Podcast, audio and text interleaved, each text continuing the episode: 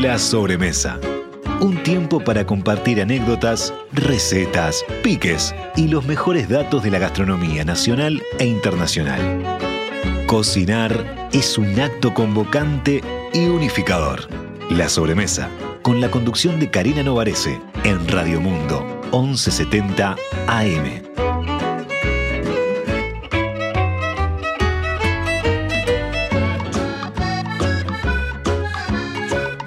Presenta la sobremesa Productos Gourmet de Alimentos de Ambrosi. Más de 50 años en la mesa de los uruguayos.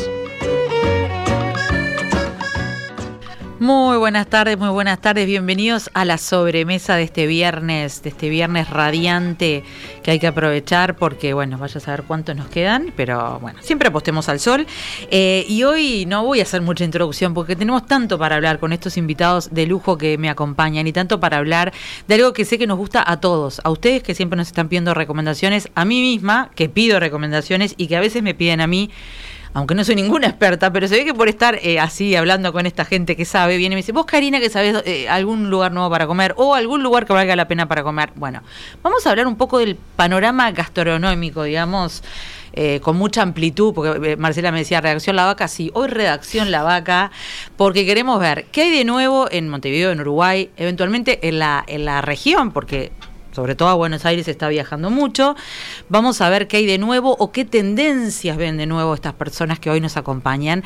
Eh, y así seguramente se nos va a armar un lindo listado. Tengan ahí eh, papelito, listado, eh, notas del celular, lo que usen, porque así después se convierten en, grandes espectros de recomendaciones que después le pueden dar a sus amigos y también obviamente para probar, ¿no? Esto es también para probar.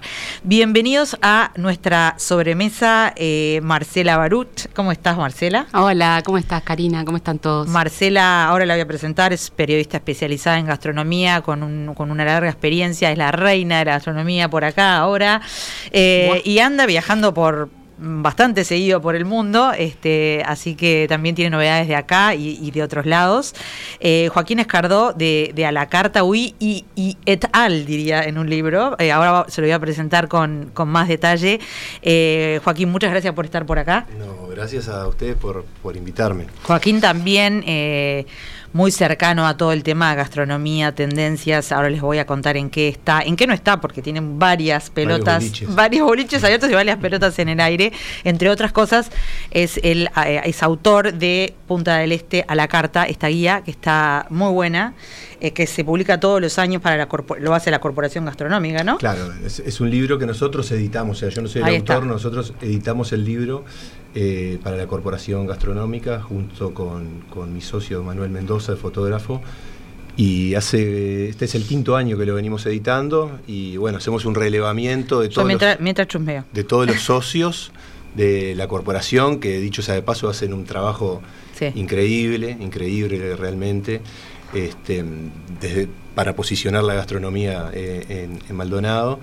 Y bueno, nosotros todos los años aportamos contenido, eh, hacemos un relevamiento fotográfico de, los restaurantes y una actualización de la, información, básicamente. Eh, vamos a hablar de esto después, vamos a hablar, bueno, con, con Marcela ya hemos hablado de su último, su último, ¿no? Por ahora es el último. Eh, tierra, este, que justo la, semana pasada lo tuvimos acá en primer plano porque estuvimos hablando de esos temas.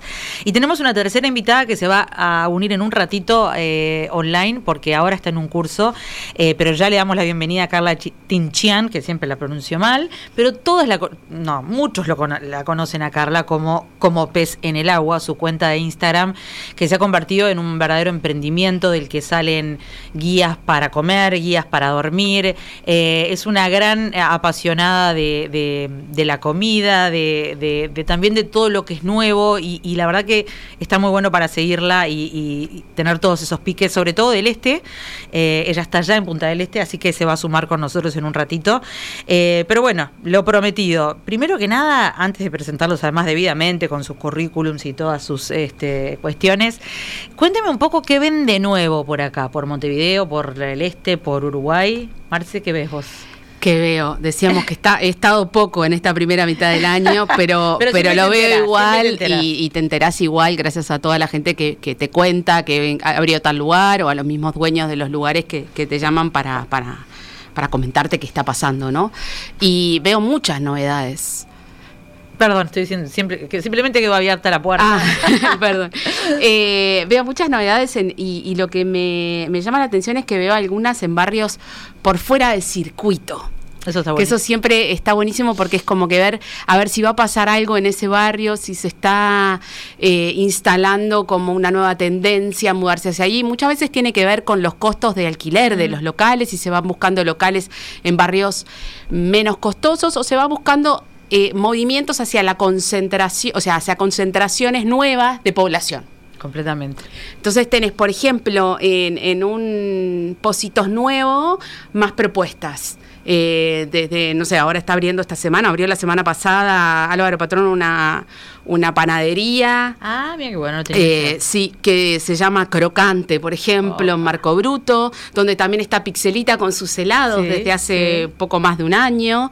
Y, ahí se ponen dos. Y está muy bueno porque viste que Positos Nuevos tú, había tenido su, su época, después yo creo que bajó, Vaya a saber por qué, porque así son las cosas. Y ahora está bueno que vuelva a subir. Porque se desarticulan las, las, eh, las empresas cuando se son los principales eh, motores de los circuitos gastronómicos muchas veces. Entonces tenés, eh, cuando se mueven esas empresas porque se mudan de barrio, muchas veces también se llevan a la gente. Claro. Y también lo que pasa es que cuando se instalan esas empresas, el costo de las propiedades sube y eso hace que muchos tengan que salir de esos barrios. Eso para bien y para mal. Es sociológico. Eh, claro, para bien o para mal está bueno también porque va moviendo. O Habla de movimientos en la ciudad. Exactamente. Es no todo sé, Palermo, ponele, que empezó ya hace un tiempo, mm. era un lugar donde vos no ibas a comer y ahora está repleto también. Sí, Palermo Barrio Sur. Total. Eh, eh, y con éxito. Eh, con propuestas también distintas. Ahí tenés, por ejemplo, un Tarascón, junto con los chicos del Candy que están hace muchos años, y, los bares también locales, pero tenés apuestas jóvenes. Claro. Bueno, ya fueron anotando. el Club del Pan. El Club del Pan que, también volvió, pero en un lugar, en un lugar diferente, ¿no? Eh, estaban en donde era la conexión ahí entre Palermo y, Barrio Sur, ¿no? Porque él está ahí en Gonzalo Ramírez y Salto, creo que es la esquina. Este, y bueno, y Gonzalo lo conocen. Gonzalo es creo que el responsable que empezó con toda esta movida ¿no? de nueva de, del pan y de la masa madre. Fue el primero que volvió con la, con, la masa madre, volvió a Estados Unidos con, con eso y, y, se instaló ya hace un montonazo. Sí, divino. Gonzalo se, se, se, se, fue de los lugares donde estaba y ahora volvió con el Club del Pan. Estuve el otro día con él con una propuesta, si bien... Eh, sigue trabajando con él de panadería, por supuesto, tiene una propuesta de almuerzo que está así súper concreta, que está él atrás de un mostradorcito, ahí te cocina Gonzalo mismo. Buenísimo. Y está espectacular, sí. Y eso es lugar, cordón, ¿no? Es, Eso es Barrio Sur. Está justo ahí, el está ahí en me parece que termina es, es, la bajada. sí, no es Barrio. No. Que, que, está la cocina de Pedro, capaz que lo ubican. Sí, está la cocina de Pedro, que es de los mismos, que desde los socios de. Igual, a ver, todo esto que estamos mencionando, que después en, en, el sitio web vamos a tratar de dejar el listado, es googlear y ya aparece incluso con a qué hora está abierto, qué días, todo. Y, y la propuesta de Gonzalo maneja un combo que está funcionando mucho últimamente como tendencia y es que pasan otras cosas además de. Entonces vos ahí tenés la tienda de discos, por ejemplo. Tenés como una especie de un lugar de encuentro cultural. Atípico está intentando hacer algo similar con el taller de arte de al lado, Exacto. Y tenés varias de esas. Eh, Sunday también con la movida de al lado eh, de la tienda de ropa y de las tiendas y de las de las cosas que ellos mismos diseñan hay eh, eh, son una tendencia en este sentido. son como esas sinergias que vos recién mencionabas que a veces en un solo barrio empiezan a aparecer. Lo, a lo que estamos capaz que apuntando es que cuando hay eh, fuerza sumada termina siendo un mejor negocio para todos. Sí, yo creo que hay algo más que es, el tema de, la gastronomía como, como experiencia. Mm. sin, sin duda que en muchos de estos lugares en algunos mejor que otros, según los gustos de cada uno, estamos hablando de buena gastronomía. Pero ya eso no termina ahí, o sea, hoy el arte, la arquitectura, mm. el diseño, eh, la música, eh, bueno, eh, hay, una, hay un restaurante que está metido dentro de un vivero en el Prado también, entonces... Es en el Prado y que ahora también está en Carrasco. claro, y es un poco lo que hablaba, lo que también está en Carrasco, un poco lo que decía Marce recién de este movimiento, estos lugares nuevos. Y todos estos lugares vienen con una propuesta ad hoc que, cada uno diferente. Carrasco también es otro de estos casos de movimiento. Vos tenés empresas de abogados, de arquitectos que se fueron mudando para allá. A veces mantienen su propuesta en Ciudad Vieja, sus oficinas, pero la mayoría se incluso cierran en, Ciudad Vieja y se van a Carrasco. Y Carrasco hoy tiene un polo gastronómico en crecimiento muy, interesante. muy pujante y tiene mucha gente no solo está viviendo ahí inmigrantes que están viviendo ahí, argentinos y brasileños que se fueron, que se mudaron sobre todo a barrios privados de, de Canelones y tenés a las empresas. Claro, y que ha, que ha cambiado un poco la forma de interactuar, porque la realidad, la gente que vive en Carrasco te dice, no veníamos a comer acá antes, era muy poco, salvo Café Misterio que tiene... Cuatro, cinco clásicos. Claro, los clásicos. Tiene 30 años, cumple 30 años ahora, el mes que viene. Pero no era algo que vos decías, se, venían para Positos muchas veces, y ahora realmente, o vamos para Carrasco muchas veces, a ver, repasemos más o menos alguna cosa nueva. Eh, está, mm, Río, el, nuevo restaurante del grupo de Manzanar, digamos, de la, de la familia Barbero. Em, están. Eh, ¿Cómo se llama? Bueno, ¿Otero? Van a abrir varios otros, sí. Otero, que es relativamente nuevo, no, es nuevo. Este también, también. ¿Qué van a abrir, me dijiste? Eh, van a abrir un par de chicos los de Dilema, según me, comentaron por ahí, y hay, hay otros que están queriendo abrir y se vienen, hay, hay, un par de edificios de oficinas nuevos que van a tener propuestas también gastronómicas. Está el edificio este del City que se va a abrir ahí eh, y está en construcción un donde hay una casona en Rivera y Costa Rica, hay una casona antigua que esa también va a ser oficinas y ahí también van a haber tiendas de vino, gastronomía, bueno, eh, panaderías, ¿no? La Resistencia no tanto, hace un poco más. Ya están en Carrasco también, eran originalmente de, de, Positos o de la zona de Positos. Bueno, eso demuestra que, que sí hay un polo, cuanto más polos hayan siempre es más interesante, ¿no? Los chicos del vivero también, que hace un par de años la casita del vivero que no, este, no este un año y Sí, la casita del vivero que está en Carrasco abrió a fin del año pasado en Carrasco, ¿no? Sí, pero después tenés eh, Nona. Eh, También. Hay, una, está este otro complejo que tiene varios lugares. Eh, la madriguera para mí se transformó en un clásico donde también podés comer muy rico. además creció de una manera después, extendido. Yo creo que también ha sucedido algo, además que, se, que la gente se ha movido mucho en los barrios. Eh, cada barrio se ha generado como su mm. microcentro. ¿no? Está esto del alcohol también que uno no puede tomar, entonces la cercanía de poder ir a un boliche caminando o, tomar un taxi cerquita o ir en bicicleta, porque lo ves también en la Costa de Oro, inmediatamente, que, que pasás el Parque Roosevelt también y hasta el Pinar también. En el Pinar se armó otra, otra sí, zona. Claro, hay todo como sus, sus, sus, sus microcentros, ¿no?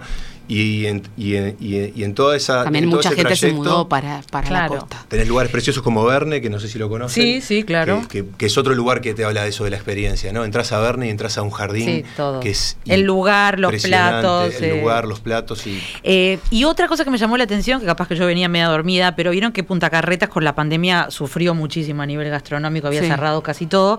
Se armó como un mini lugarcito eh, donde está la bermutería, donde está Pomelo. Hay como cuatro lugares. Este que, también ahí congregan mucha gente. Me parece que es una buena forma de ir reviviendo lugares también que capaz que estaban más complicados.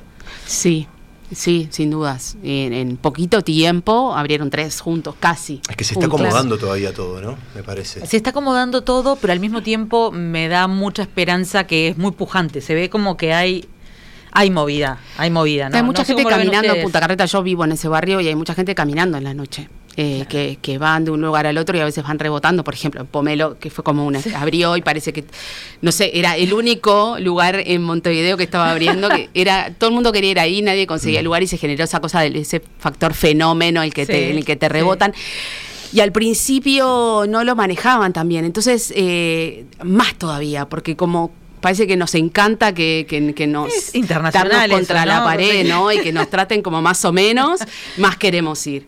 Y, la verdad que fue un fenómeno eh, increíble. A mí lo que me interesó más allá que fui a Bomelo y comer rico es que me di cuenta de todo lo otro y de toda la gente que estaba en la vereda también, conversando, ¿no? Que eso está bueno, armar como y que permeaban los boliches de alrededor.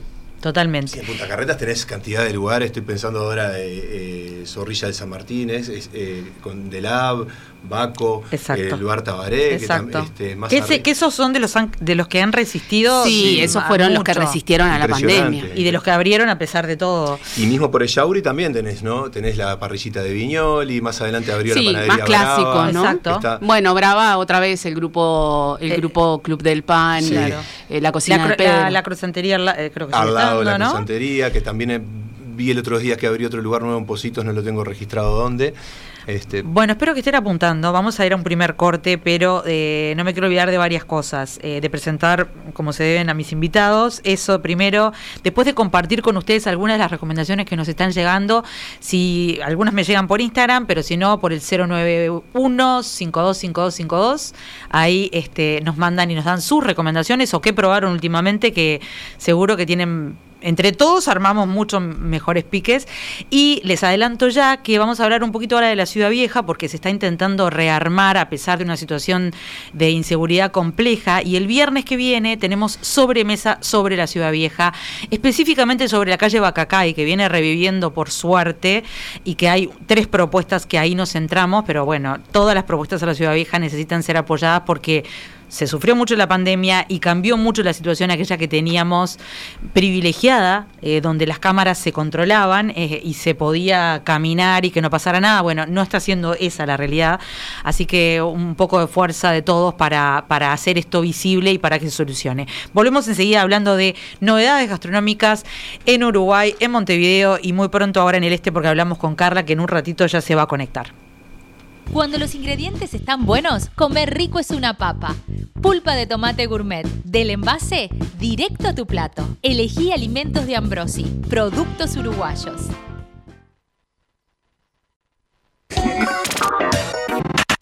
Si querés comunicarte con la sobremesa vía WhatsApp 091 525252 y por las redes de Radio Mundo 1170.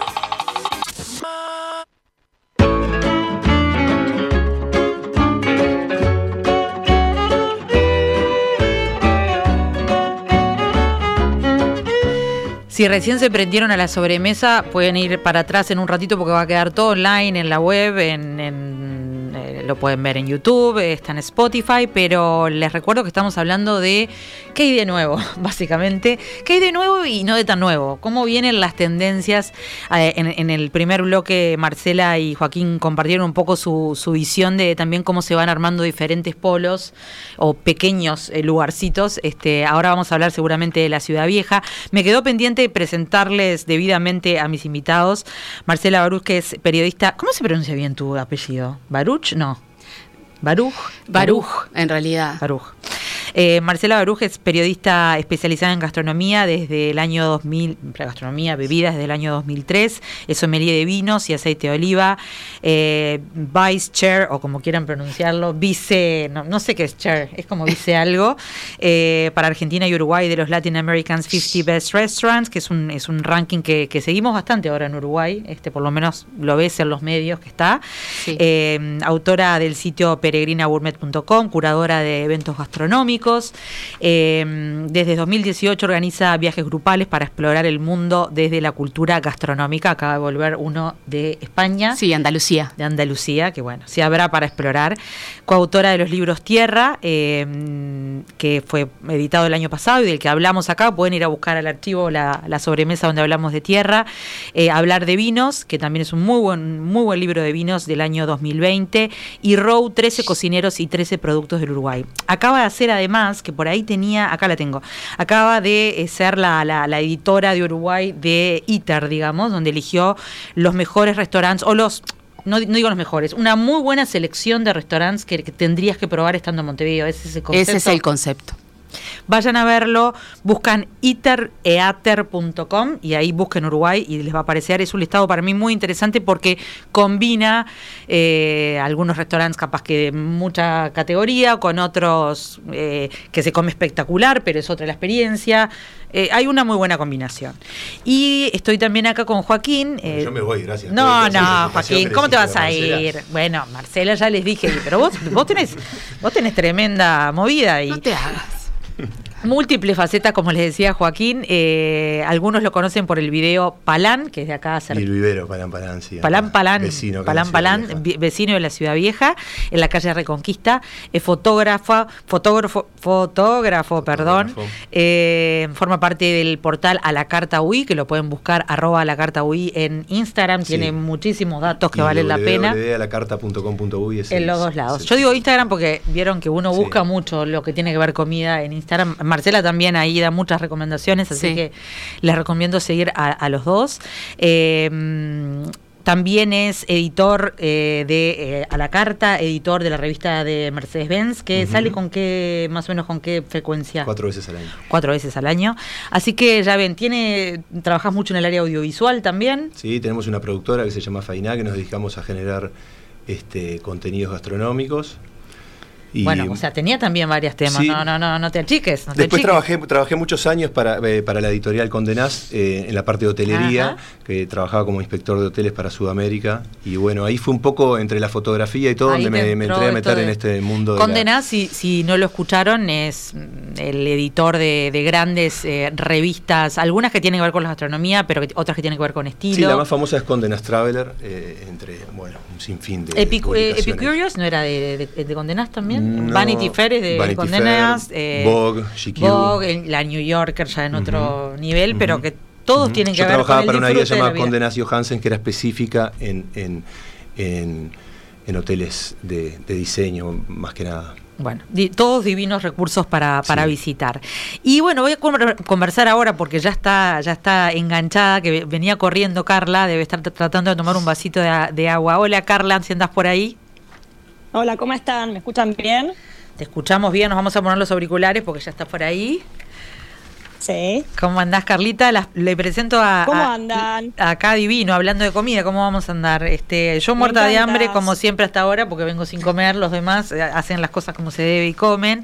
Pero eh, yo en general vengo ya el viernes corriendo y lo bueno es que cuando salgo de acá salgo inspirada y me voy a algún lado a pasarla bien. Eh, a veces de la ciudad de Vieja. Claro, te, vas con todos los piques. Me voy con todos los piques, me voy con todos los piques. Ahí va, Les presento, les presento a Carla que la, la, la presentamos al principio del programa. Algunos de los oyentes la pueden recordar por su participación, que va a regresar dentro de poco en el programa Hijos de Punta, que conduce Raúl Cohen, que también nos hace mucho la pata acá cuando, cuando hay que hacer suplencias. Este, así que gracias a, Raúl. Em, Carla es licenciada en Administración Hotelera y Gastronómica, trabaja en esa actividad, eh, trabajó en esa actividad durante 15 años. En Punta del Este gerenció la Susana y el Departamento de Alimentos y Bebidas del Gran Hotel. Eh, trabajó en eh, otros hoteles como el Four Seasons, el Hyatt y el Faena en Buenos Aires. Hace casi seis años está al frente de la cuenta como pez en el agua. Y mm, también eh, lo que hace es las guías llamadas Dónde comer y dónde dormir en Punta del Este. Guías que están además estéticamente muy lindas, con lo cual este, se las recomiendo. Generalmente están en los lugares claves de Punta del Este. y bueno, entre otras tantas actividades, estuvo asesorando a Uma Rooftop, lo último que hizo, que el, rooftop del Gran Hotel. Bienvenida Carla, que no habíamos, nos conocemos un montón, pero no habíamos hablado acá en el programa. Un montón. Hemos compartido comida, café, ambientes que nada que ver con la gastronomía, pero bueno, hemos, que llegó, llegó el momento. Hemos compartido, hemos compartido comida en medio de la pandemia. Carla fue una de las que se animó a armar unos pequeños grupitos cuando nadie se animaba a salir y fue tan amable de invitarme y la verdad que se pasó fabuloso. Carla, Carla, vos sos argentina y enamorada de Punta del Este, este, está siempre al tanto de lo que está pasando. Contame un poco cómo la ves ahora al este en general, eh, luego de esta gran llegada de, argentinos, como en dos etapas, ¿no? Algunos fueron en pandemia, otros fueron post pandemia. Contame cómo ves un poco eso, cómo, cómo se ha mm, eh, integrado el ambiente esteño, digamos, de, de todo el año, ¿no? No solo del verano. Sí, bueno, antes que nada saludarlos a Marcela y a Joaquín. No sé si están ahí en el estudio están acá. también conectados, pero bueno, saludarlos, saludarlos a cómo están. Eh, es tal cual lo que vos decís, yo lo que veo es dos Punta del Este, o sea, previo a la pandemia y post pandemia.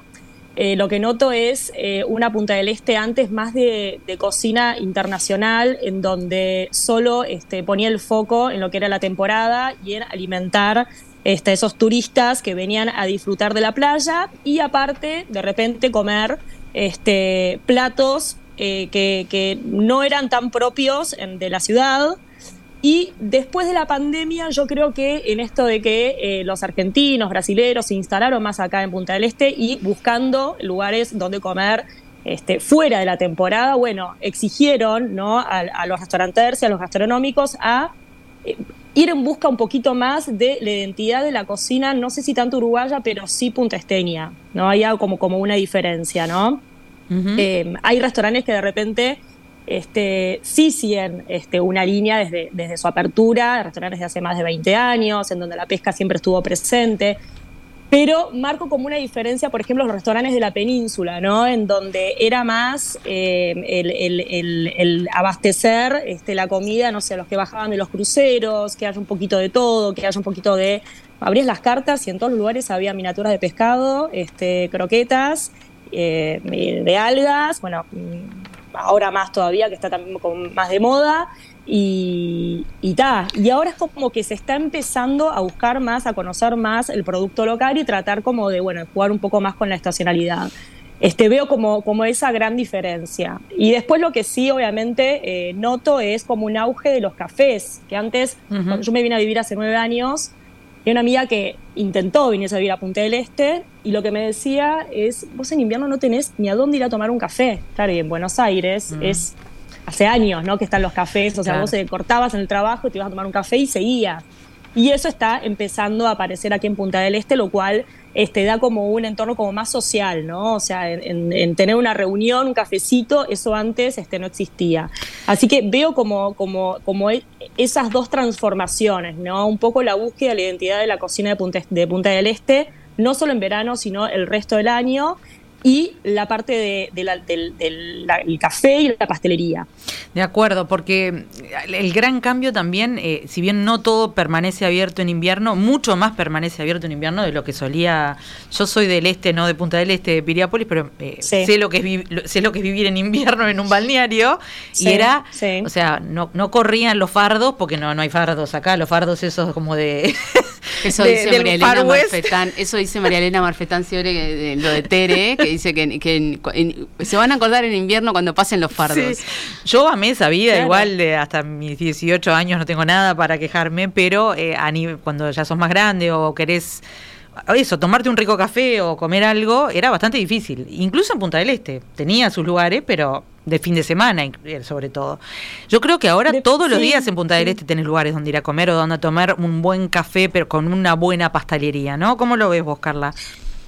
Yo lo veo así tal cual. Yo siempre cuando me contactan en, Instagram para preguntarme dónde hoy es martes, bueno, siempre lo, lo, que intento que hagan, que a veces es medio difícil, es un poco de planificación Todavía está eso de que de repente los restaurantes capaz están abiertos durante todo el año. La verdad, el 50% de los, los que conforman la guía como pez en el agua después continúan durante el año, pero de repente no están abiertos todo el año, ¿no?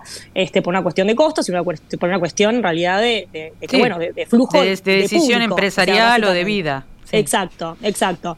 Entonces, planificar un poco. Hay zonas en donde este, están abiertos sí o sí los domingos, lunes, martes, y hay otras que están nada más abiertos los fines de semana. Entonces, bueno, a ver, de toda la semana, o si voy a venir toda la semana, tratar como hacer este, un mapeo, ¿no? Y yo siempre digo, no sé, la península siempre vas a tener restaurantes abiertos de domingo a domingo, siempre hay opciones.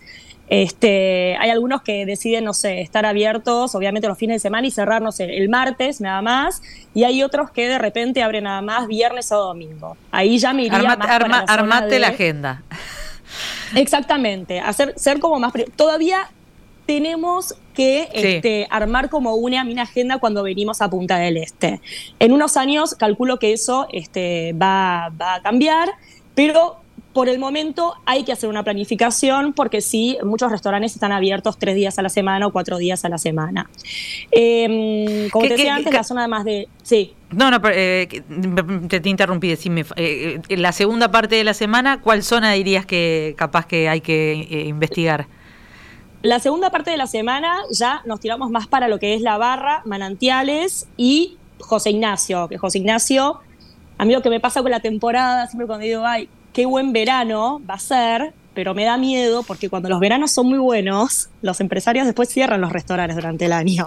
Ah, y es fenomenal. Eh, sucede, y este año este, me ha pasado, me dice, no, es que, ¿sabes qué pasa? Hay, hay, un restaurante que a mí me encanta, de cocina asiática, que se llama Legua, que queda acá en la barra, que abrió en temporada, que le fue bárbaro, porque eran uno de los pocos restaurantes, digamos, eh, que rompía un poco con este esquema ¿no? de, las miniaturas de pescado y las croquetas y la cocina como tan de, península, rompía un poquito, era como meterte en un restaurante este, de playa, pero que vos entrabas y parecía que podías estar en, Montevideo también, ¿no? Y también en cualquier, ciudad. Sí, sí, sí. Ahí va, ahí va, exactamente. Me dice, ¿sabes qué pasa? O sea, no fue bárbaro, pero es difícil mantener este, una estructura en invierno. Y, o sea, y hay que decirlo también, todos peleamos para que Punta del Este esté abierto todo el año, pero hay una cuestión ahí que este, hay que bancar y hay que tener, hay que tener como una, una buena espalda. Siempre quiero que les vaya bien a todos los restaurantes en verano, pero bueno, este, tenemos la, consecuencia, después lo pagamos lo que, los que vivimos acá después durante el año. Pero después, si me preguntás, hay miles de opciones. O sea, em, eh, Punta Ballena es otro mm. lugar que se está eh, poniendo más fuerte eh, a nivel eh, gastronomía, a nivel hotelería. Eso tiene que ver con más gente viviendo ahí. Sí, sí, sí, sí. Y además, ojo, es un lugar absolutamente hermoso. Yo, Pero viviendo todo el año. Claro, que, que capaz que no estaba tan de moda, entre comillas, como de la moda de irse todo el mundo a la barra o todo el mundo a José Ignacio para mí es de los lugares más disfrutables que tiene Punta del Este. Este, y, y, sí, viste, al principio empezaron a salir los cafés nuevos, eh, algún restaurante. Eh, en, la primera parte hablamos justo de esos pequeños polos que se van armando, Carla, así que viene bien eh, hablar un poco de Punta Ballena. ahora vamos a hablar de Punta Ballena, que no me olvide, quiero hablar de Colonia, pero ya adelanto, porque de eso vamos a, vamos a empezar a hablar ahora con Joaquín y con Marcela que vamos a hablar de los lugares donde últimamente les llamó la atención, comieron bien o les gustó la experiencia. No necesariamente tiene que ser el mejor restaurante. Así que anda pensando vos eso también, Carla. Eh, Marcela, vos, por, ¿qué te llamó la atención últimamente? Ah, eh, primero Joaquín. Me puso, todavía no lo tengo decidido. Yo antes de, antes de, decirte eso, quería hacer un paréntesis. Sí, dale. Un poco hablando de lo que, lo que estaba diciendo Carla, de lo complejo de los, restaurantes, sobre todo en Punta del Este, mantenerse en invierno. Y es hacer una reivindicación de los gastrónomos. Mm que, empezaron siendo golpeados primero, gastrónomos en un mercado pequeñísimo que está aprendiendo a comer, ¿no? que está empezando a, salir de lo tradicional y ir empezando a comer cosas nuevas. Entonces, esa es la primera, la, primera batalla. Después vino la pandemia y ahora estamos saliendo de una sequía que mm. fue impresionante Devastadora. Devastadora, donde hablando con, Y ahora nos empezamos a dar cuenta de los consumidores, pero claro, en realidad, pero vamos en realidad, a empezar a ver desde ahora en adelante hasta el resto del año. Pero en realidad fíjate que, la mayoría no han modificado las cartas o han, hecho lo imposible, eh, pagando mil pesos una bolsa de papas, 300 pesos un kilo de morrón, 400 pesos un maple de huevos, mm. ¿no? Y, y de verdad que fue una labor titánica. Y nosotros que vamos a hacer fotografía dentro de las cocinas, vemos que, que, que, nada decayó ahí. O sea, los productos siguen siendo de primera, eh, eh, la pasión con la que laburan es, es admirable. Entonces, bueno, cerrando ese paréntesis y reivindicando a, todos ellos. Pero vos en el, me, vieron que en, los cortes siempre salen cosas interesantes que hay que traer de vuelta. Eh, y vos me, comentabas que te había llamado la atención un lugar en la Ciudad Vieja que comiste muy rico últimamente. ayer, ayer. Ayer, o antes de ayer fue. Eh, que fue el almacén Ciudad Vieja, este, donde probamos muchísimas cosas, pero lo que más me llamó la atención fue los arroces. Nos trajeron una, este, una degustación de, diferentes preparaciones de arroces que, que la verdad que me llamó la atención, impresionante. En Uruguay estábamos acostumbrados, a, hablábamos recién un poquito, ¿no? Sí, sí, sí, Marcela nos daba ese dato que a mí me resultó así, sorprendente, pues yo como arroz, como china casi, o como japonesa, pero, pero es verdad, el uruguayo come más bien papa, me decía Marcela y vos, ¿no? Más que, o sea, más papa que arroz. Mucho más que arroz, sí, el arroz forma parte del guiso, forma parte de... Claro. De, otro, no, hay un arroz como, como plato principal, muchas veces salvo cuando dicen, bueno, un arroz con mejillones, una cosa así en temporada, pero si no, no, no no tenemos tan, hay, ojo, hay familias donde el arroz es muy importante, hay familias donde la papa es muy importante, pero si haces una estadística, me acuerdo en una época en la, sí, la papa en galería, habíamos hecho una estadística a ver cuántos comían papa y cuántos comían arroz con Daniela Hirschfeld, que era la editora en ese momento, y ella era como, como muy, muy del arroz y decía, no, porque todos comemos arroz, y yo decía, no. es verdad. y si vemos los índices de consumo, es muy bajo el consumo de arroz para la cantidad de arroz que Uruguay produce, para el mundo, ¿eh? no solo para nosotros. Y lo buen productor que es, porque encontramos muy buena calidad de arroz que tenés, cada vez, más. Tenés una empresa japonesa mandando arroz a Japón y a San Pablo para hacer sushi. Claro, claro. Eh, y sin embargo, nosotros eh, ese arroz no es el que elegimos consumir, pese a que tenemos disponibilidad. Totalmente. Eh, ¿Y, cómo venía tu, tu sampling de arroz, digamos? Bueno, eso, que como dice Manu, mi socio, acá comemos arroz con cosas, ¿no? y, no, y, te entras a sorprender, bueno, y ayer particularmente en este lugar que se llama este Almacén Ciudad Vieja, que está en Pérez Castellano y la esquina de Washington. Nada, no. Eh, Se partieron la boca. Sí, nos partimos la boca. Buenos los arroces fue, ahí. Fue espectacular, fue espectacular, realmente. Eh, Gran recomendación porque yo no he ido, así que. Sí, sí, son muy buenos los arroces ¿Están en ese lugar. abiertos de, día, eh, solo de día? Eh, los mediodías, seguro todos, y los fines de semana. No tengo claro si trabajan de noche. Ahora Pero tremendo, tremendo pique al que le gusta comer arroz, al que le gusta comer una paella. Y no solo la paella también, porque ese es otro tema. Acá pensamos que es. Sí, el arroz lo concebíamos, o como acompañamiento soso de las milanesas, de lo que sea, eh, que igual a mí me encanta el arroz con huevo frito, me parece una maravilla, es, que te salva un domingo, bien hecho. Una genialidad. Eh, después lo pensabas así, como dicen ustedes, tipo ensopado o algún tipo de guiso, que también es muy rico, pero bueno, los risotos recién empiezan a entrar, no siempre se hacen como se deberían hacer. Eh, y después sí, es otro tema, es otro viaje, otro creo que tenemos que dedicar una sobremesa a los risotos. Ya apuntó ahí Alexis. Eh, y después las paellas, que eh, sí, es verdad, la paella como se hace acá para llegar al socarrate está bravo, ¿no? bueno, sí, lo que pasa que hoy hasta se hacen por separado. Bueno, es verdad. a ver, para vamos a vamos a Pero ahí ya estamos hablando el socarrate es esa parte rica que queda al final que uno raspa crocante eh, contra, contra la chapa. Hoy ahí, es ahí es en el único momento en donde me sumo yo. Dale, dale. Soy fan. Yo, yo ganaría, yo eh, me, apunto para la papa. Vos sos papel. tema con el, ¿Viste? Yo tengo un tema con el arroz que me da bronca porque, o sea, es, es fácil, es riquísimo, este, es muy versátil pero no, no sé, no, no, no, nunca lo tengo como una opción ni de domingo para rápido ni algo como sofisticado, que en realidad es como es, da para las dos cosas. Pero sí, hoy por ejemplo los socarrat forma, están como súper de moda. Vas, a, a, España y en todo como que el socarrat como plato, no había puesto, la paella y después el. Y Marangatú había puesto en verano un, un socarrat que estaba muy bueno, a mí me gustó. No sé si este verano o el anterior, capaz que me estoy confundiendo. Carla, vos capaz que te acordás. Eh, pero bueno, todo esto viene, viene a colación por, el, almacén, En el almacén Ciudad Vieja también comimos una fideuá que es hecha eh, con, muy rico. Con, unos tallarines como unos cabellos de ángel.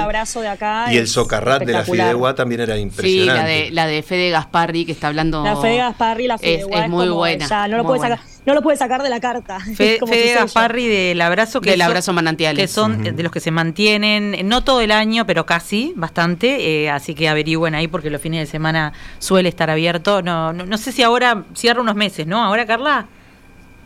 Eh, tengo entendido que no. ah, este año si no. Cierra va a cerrar más. Eh, eh, si cierra va a cerrar nada más en, julio, que, claro, junio, julio, que se van de vacaciones, pero en realidad para mí ya que esté, esté abierto 10 meses, para mí ya está bien. No, bueno, la gente tiene que, tener vacaciones también en la vida. ellos en verano no se pueden tomar vacaciones. Así que un abrazo, para... Anda haciendo, el abrazo siempre anda haciendo alguna reforma, suma algún horno, siempre está como tratando de mejorar este, ahí el, el Creció muchísimo Así que Sí.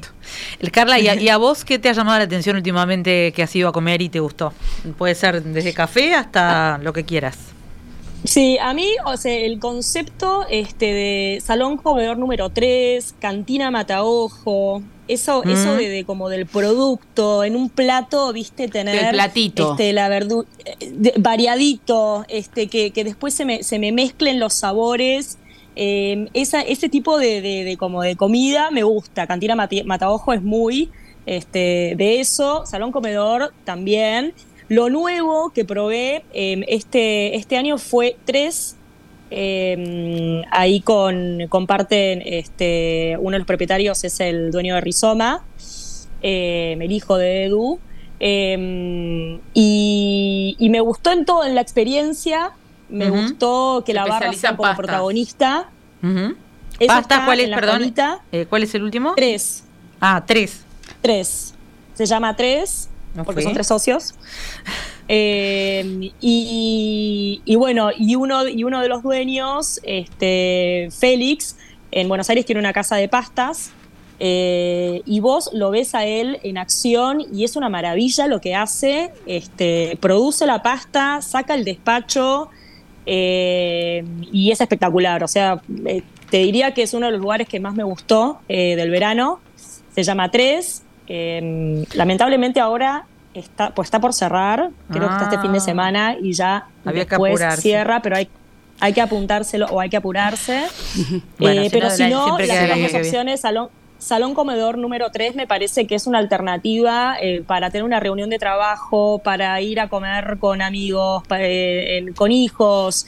Eh, una cocina como muy, muy del producto, muy estacional, con su huerta, una pareja que está este, en, el proyecto de lo que es el kilómetro cero desde hace muchísimo tiempo. Tienen eh, comedores de colegio. Atiende ella, mm. atiende Pau y cocina él, entonces toda esa cosa, bueno, a mí me, la, verdad que, que me enamora.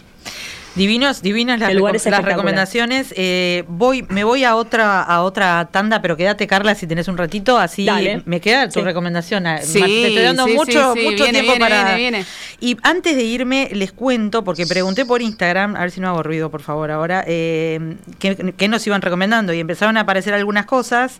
Permutería Flores, que era lo que yo te decía, es uno de esos cuatro que se que están cerca de Pomelo. Eh, está ahí, ¿no? Las Flores. Las Flores. Eh, Patrimonio Café, que la no, verdad. Bermú Flores, sí. Bermutería Flores. Bermutería Flores, ¿no? Eh, Patrimonio Café que no he ido. Eh, Bar Paysandú, que lo hablamos acá. Estuve allá, precioso. Eh, precioso está, la verdad que sí, está interesante. lo cambiaron, lo hablamos, lo, hablamos una vez que. de mm, Montevideo del Sur, ellos. Que, como que agarraron esa onda de, agarrar bares claro. Eh, antiguos con su barra de mármol y todo, y como reivindicarlos, levantarlos, mantenerles la esencia, mejorarles la gastronomía. Y eh, claro, y eso es como, una es como una experiencia interesante. A mí me encanta ir a bares antiguos, o sea, sí. me, encanta, me encanta. Es, lo que hablamos un poco hoy, ¿no? La gastronomía, bueno, este es una cosa. Y después, eh, ah, recién ella hablaba de comedor número 3, es precioso el lugar. Claro. O sea, vas ahí, entre lo bien que te atienden, el, lugar es hermoso y bueno, y si la comida está buena, uno de eh, el, lugar lo hace. también tiene que ver. Lo, recuerda por, por o, se vuelve memorable, no, no únicamente por la Yo creo que se dan todas las combinaciones. A veces vas a, lugar, a lugares muy básicos donde la comida es extraordinaria y vos les bancás todos que sean básicos, me parece. Eh, o incluso en el tema de decoración, que a veces nos ponemos muy fans y, y está buenísimo, pero en otros casos creo que, que que, estamos abiertos a cualquier tipo de combinación hoy en día, ¿no? Eh, donde la comida puede ser deliciosa. A ver, si la comida es horrible, seguramente no te lo salve la mejor decoración. Pero si la propuesta es adecuada y el, y el ambiente es bueno, también esa es una combinación interesante. Volvemos enseguida con la tercera parte de la sobremesa. Todavía nos quedan muchas recomendaciones con Marce, con Joaquín, con Carla desde el este. Queríamos hablar un poco de Colonia, no me quiero olvidar, y queríamos hablar de alguna cosa nueva que se viene en Ciudad Vieja también. Ya volvemos.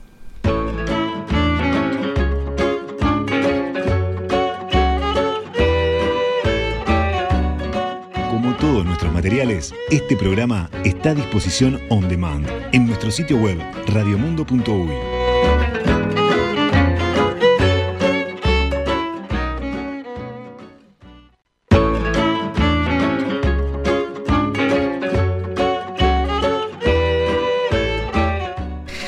Tenemos que ser, tenemos que ser muy inteligentes para aprovechar nuestros últimos 10 a 15 minutos, eh, porque bueno, la verdad es que hay muchísimo para recomendar, por suerte, hay muchas cosas nuevas y tenemos tres personas que están siempre atentas a todas estas cosas.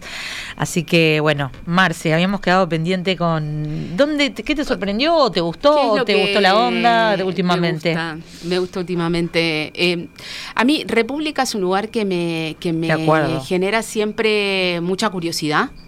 Eh, creo que tienen, tienen una mirada linda dentro de la nueva. Lo que veo es mucha gente joven y me encanta. Lo mismo me pasa con la milpa, por ejemplo, en el mercado Fernando es una taquería.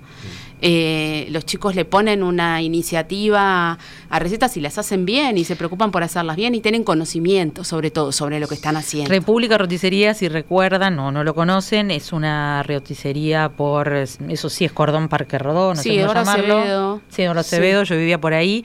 La verdad que le meten mucha creatividad a, también a lo que eran los platos típicos de roticería, ¿no? Este, a lo que siguen siendo, pero le, meten un, pasito Me mucho esa vuelta de tuerca. Eh, ahora justo hace recién les comentaba, este, hay un restaurante en Buenos Aires se llama Mengano que también es como un bodegón llevado a lo moderno. Eh, y me parece que es mantener actual tradiciones y, como continuar y reapropiarse de lo propio, ¿no? De, lo, eh, nuestro. Danos ejemplos, por ejemplo, de la República que está bueno, no sé, el, olímpico eh, es, el olímpico, pero tiene algo más. el olímpico tiene, tiene algo más y tiene una salsa propia y eh, la pascualina no es una pascualina, o sea, está hecha con una masa filo y tiene un huevo adentro. Eh, las palmitas tienen una más, o sea, como un sabor más, más ayornado. Los alfajores tienen sal y tienen eh, mermelada adentro. Siempre tienen una, una vuelta, ¿no? Y vos decías, Joaquín, con razón que también esa es una tendencia. Hablamos de lugares. Sí, las cantinas, los almacenes, ¿no? Entonces lo que, lo que lo que se intenta hacer es, es eh, me parece que va por ahí, es lo, que decía Marce, las comidas de siempre, con una vueltita más, bien hechas, ¿no? El otro día me comí un puré de papa. Este, Qué rico. Que estoy tratando de acordarme dónde. Ahora acordate, porque la vida con un buen puré de papa. yo no suelo pedir mucho puré de papa en los restaurantes porque no. A mí no lo me en Café Misterio. Hacen un, muy buen puré, de papa, increíble porque hacen las papas al horno. Es que el puré de papa o el puré de papa es el secreto. Eh, se hace la papa, la papa al horno porque si no tenga tiene mucha agua. Y otro lugar donde comí que me encanta es eh, la Gran Sancho en, ah, el Pinar.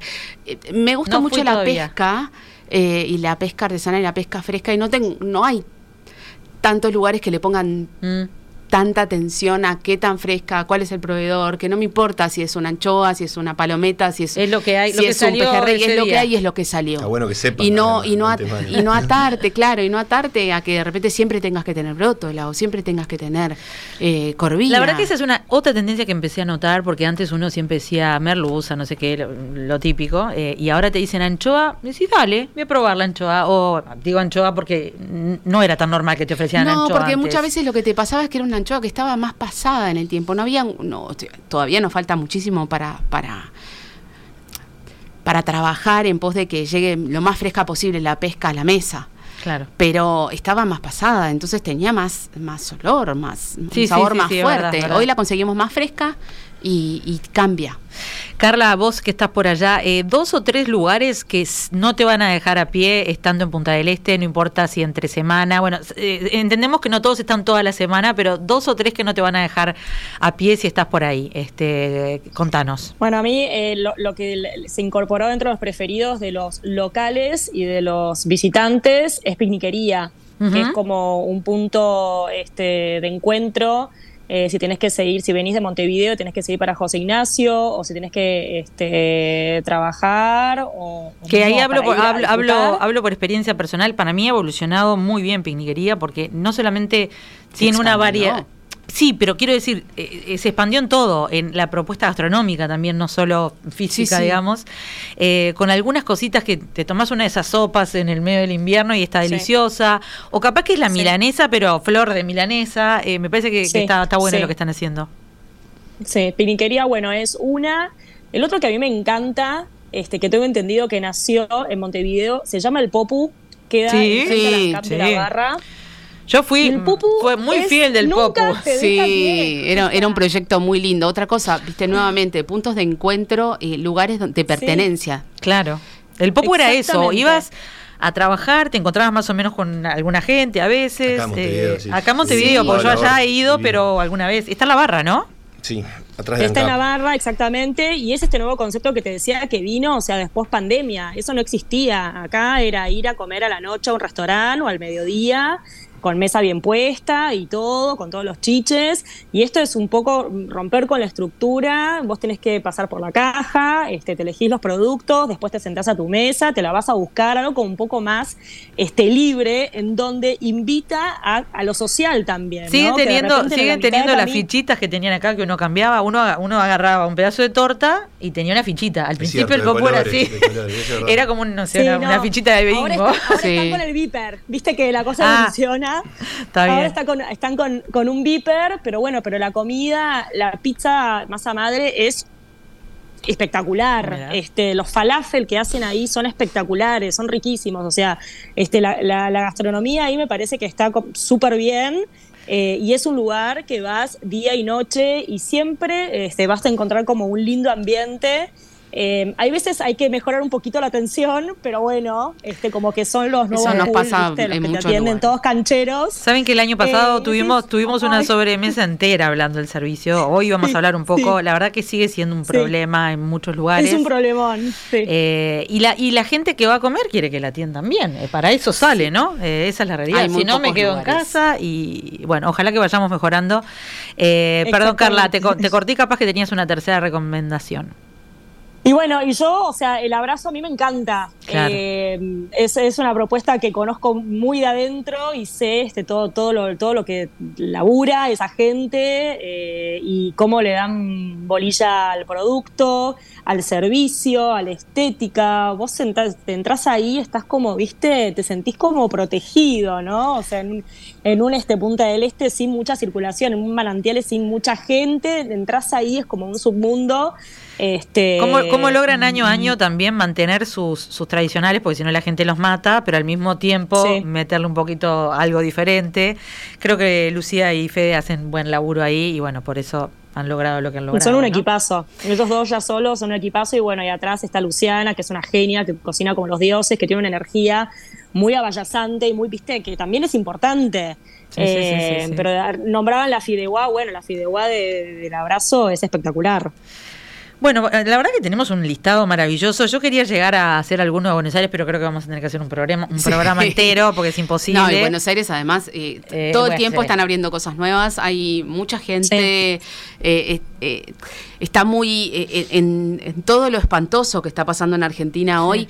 Eh, está muy sana la gastronomía porque la gente, más allá de que en Buenos Aires la gente acostumbraba a salir mucho a comer los argentinos, hoy con, la situación financiera que tienen no tiene sentido guardarse los pesos. entonces los disfrutan en salir a comer y en pasarla bien y en hacer paseos. Entonces tenés público local y después tenés un batallón de turistas, porque claro, al brasilero le queda muy bien, al americano le queda muy bien, al uruguayo le queda muy bien, y entonces todos en, Argentina gastando muchos pesos. Y eso ha, en, Buenos Aires ha permeado mucho y muy bien en la gastronomía. En Buenos Aires lo que sí hay que tener en cuenta es, yo igual creo que se come bien en muchos lugares, más allá de los famosos o de aquellos que estás un mes en lista de espera, pero si realmente querés comer en algún lugar en particular, reserva, reserva con tiempo. Siempre eh, reserva. Hay mucha gente saliendo a comer, hay mucha gente eh, en la ciudad, externa y local. Sí, hay que programar el viaje, ¿no? hay, que, hay que, sí, o, vas un poco a tu aire y todo bien, vas a rebotar en un par de lugares y no pasa nada. No pasa nada. Eh, y si tenés ganas de ir a lugares específicos, sí, planifica con tiempo. Completamente de acuerdo. Joaquín, no me quiero olvidar, vos me habías dicho que está por abrir el escondite en Ciudad Vieja también. Sí, la semana que viene. Que, ¿Sabés la propuesta no. Viene, viene de pizza. Pizza. Ah, mira, está bien. De pizza, sí. Eh, bueno, como les dije, viernes que viene, atentos, vamos a hablar de una parte de Ciudad Vieja de Bacacay que se viene eh, renovando con el Bacacay y la diaria. Eh, va a haber alguna propuesta en el Alegro. Es Alegro, ¿no? Pues Alegro. sí. es Alegro o Alegra. Y hablamos también con Catarte, que tiene nuevas propuestas. y bueno, Ciudad Vieja, ya saben que Pérez Castellanos ahora tiene a Moxcaga, que estuvo por acá acá, Parna hace poco, eh, hay varias. Eh, eh, Muchos, el otro es Mercante. Hablábamos de, la paella.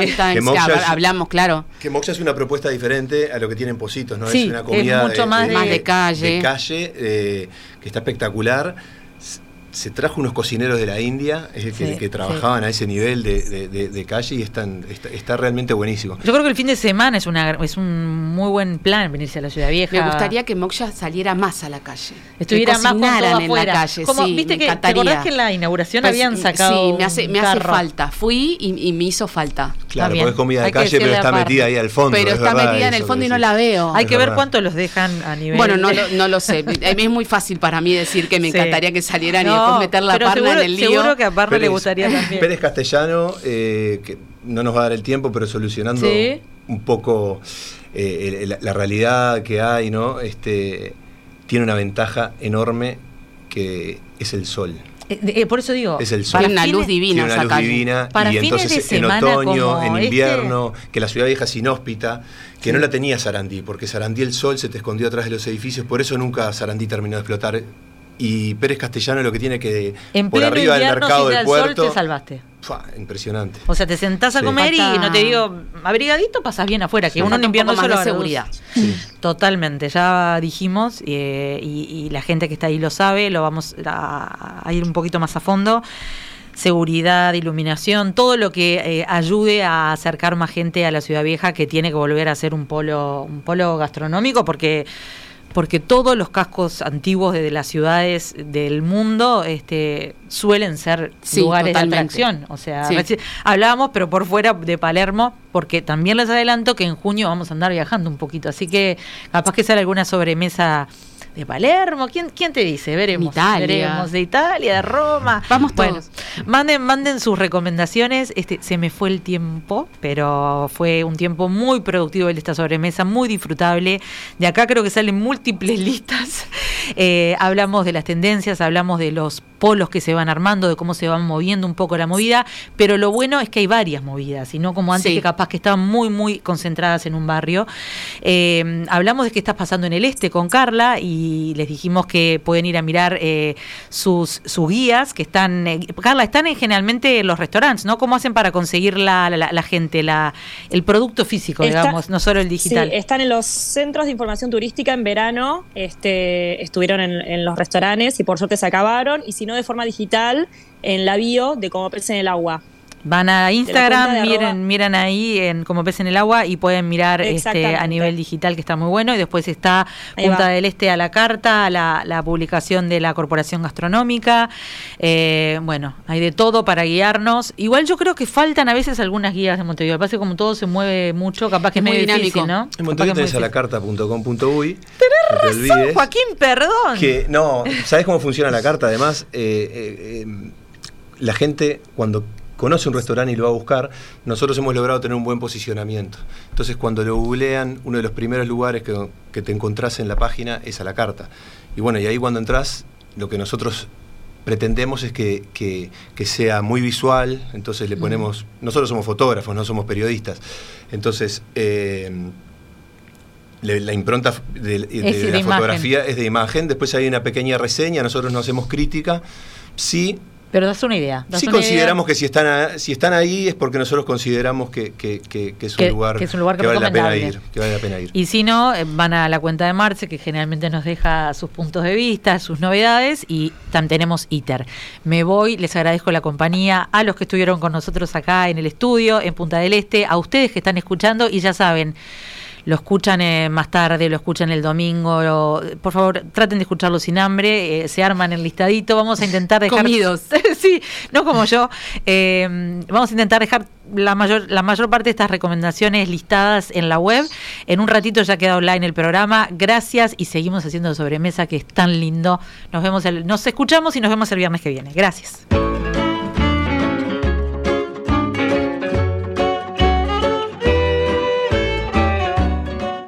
La sobremesa.